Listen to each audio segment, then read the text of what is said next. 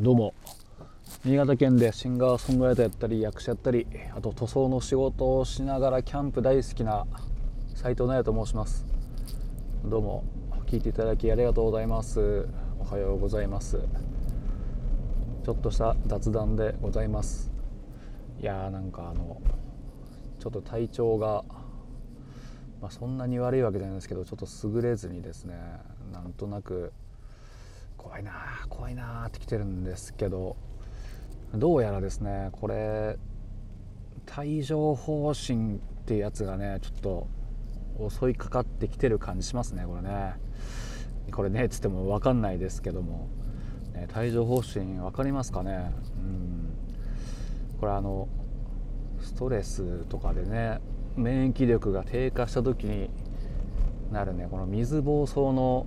ウイルスなんですよね。なんであの小さい頃に水疱瘡になったことある人は全員体の中に残ってるんですよ、はい、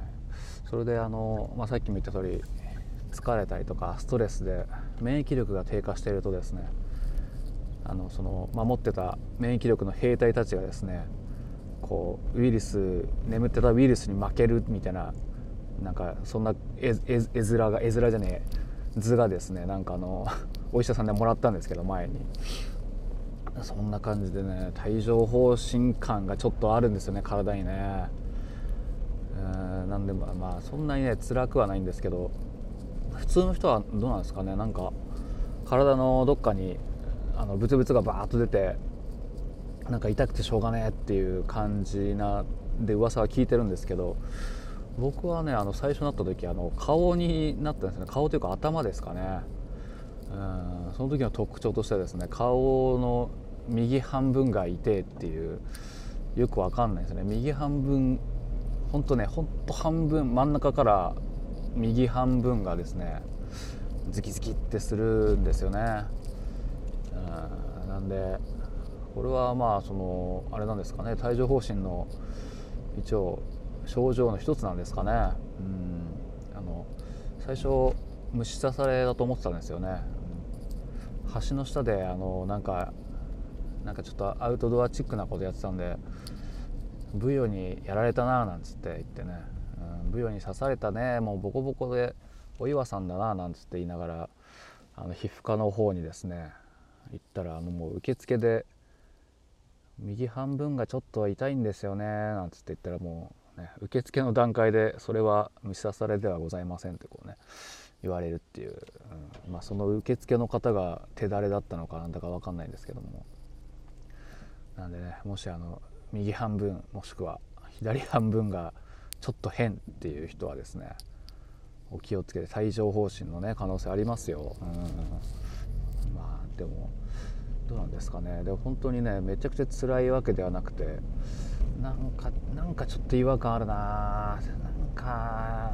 怖いな。怖いなっていう感じなんですよね、うん、まあそんな感じなんでねあの非常に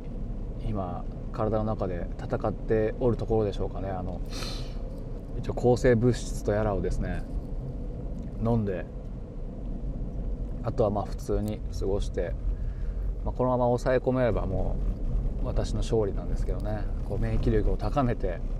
どうやったら免疫力を高められるのかわからないんですけどよく笑うとかですかね。よく笑うといいって言いますけども。あと帯状疱疹の時はあのね納豆とかヨーグルトがいいって言いますね、はい、なんであのもう遅いんですけど納豆食ったりヨーグルト食べたりとかねしてるんですけどまあ、もうきっと遅いですよね。これあくまで。予防の手段でございますので、うん、まあそんな感じでねあの本当に季節の変わり目で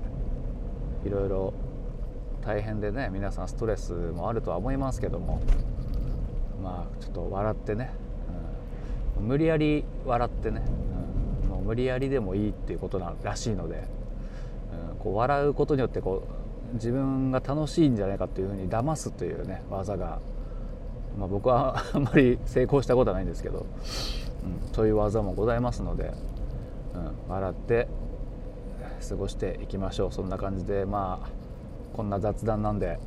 短いところでやめます。はいどうも。聞いていただきありがとうございました。